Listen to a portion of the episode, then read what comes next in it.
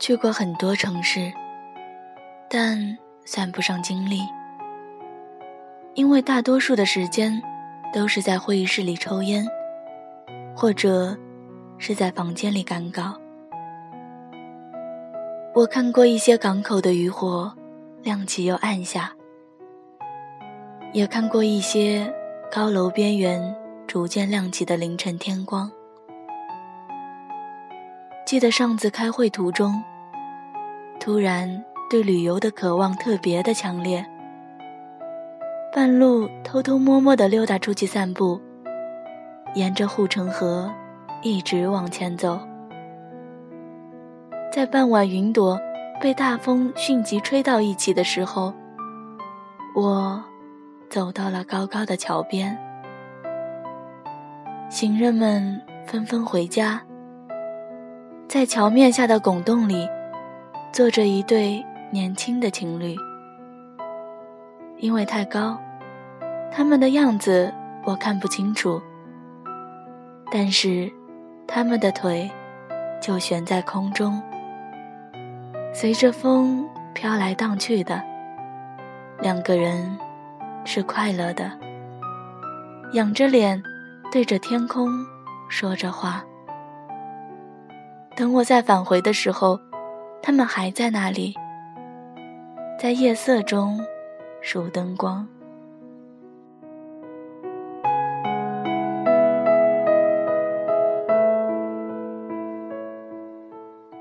我突然想到了很久没见的朋友，小许。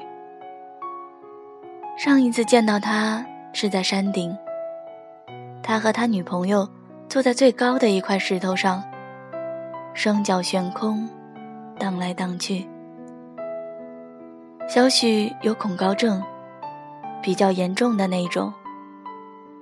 我们曾经约着去一个天台酒吧玩耍。爬到三楼，他就坐在地上，用屁股蹭着楼梯，一层一层的往下挪。我连哄带骗都没说动他。最后，我们在三楼的楼梯间。喝掉了一箱的啤酒。小许说：“这已经是他的极限了。他害怕高度，害怕出国，甚至都不敢亲近大海。照理说，这么一个人，最好的就是宅在家里不出门。在他前二十七年，他就是这么过的。”可即便不爱出门，也有很多乐趣。他养花弄草，也在植物园认识了个喜欢大自然的女朋友。小许开始一次次的突破极限，学会了游泳，周末去爬山，跟女朋友还一起去了趟日本。我的朋友们呐！总是勇于展现爱的奇迹，但当我看到桥上的这对情侣时，我想到了小许在高山上惨白的脸色。喜欢一个人，就会想着去理解对方的世界，去对方的身边陪伴。小许就是这么想的，但是在那块石头上。他还是没能克服恐高症，两腿软软的，晃了没多久就栽了下去。还好那座山下面是缓坡，小许左臂骨折，一些挫伤，而恐高症更加的严重，到医院都不敢睡床。不过我知道的后来是个好结局。小徐的女朋友独自爬山下海，每到一个地方就拍照发给他，而他在家里打扫卫生，收到照片才真正的觉得这风景真美。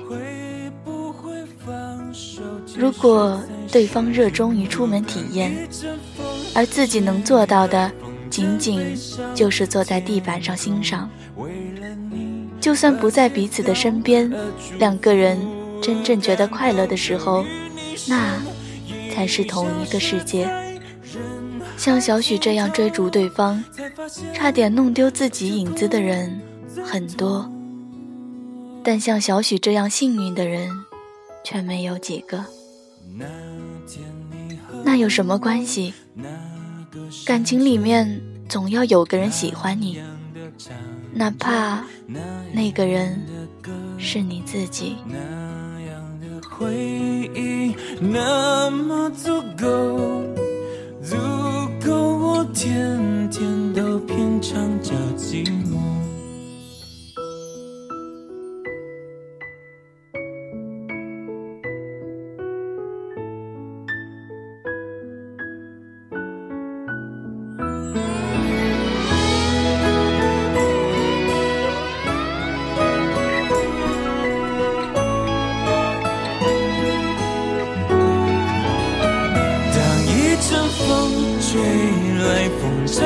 上天空为了你而祈祷而祝福而感动终于你身影消失在人海尽头才发现笑着哭最痛当一阵风吹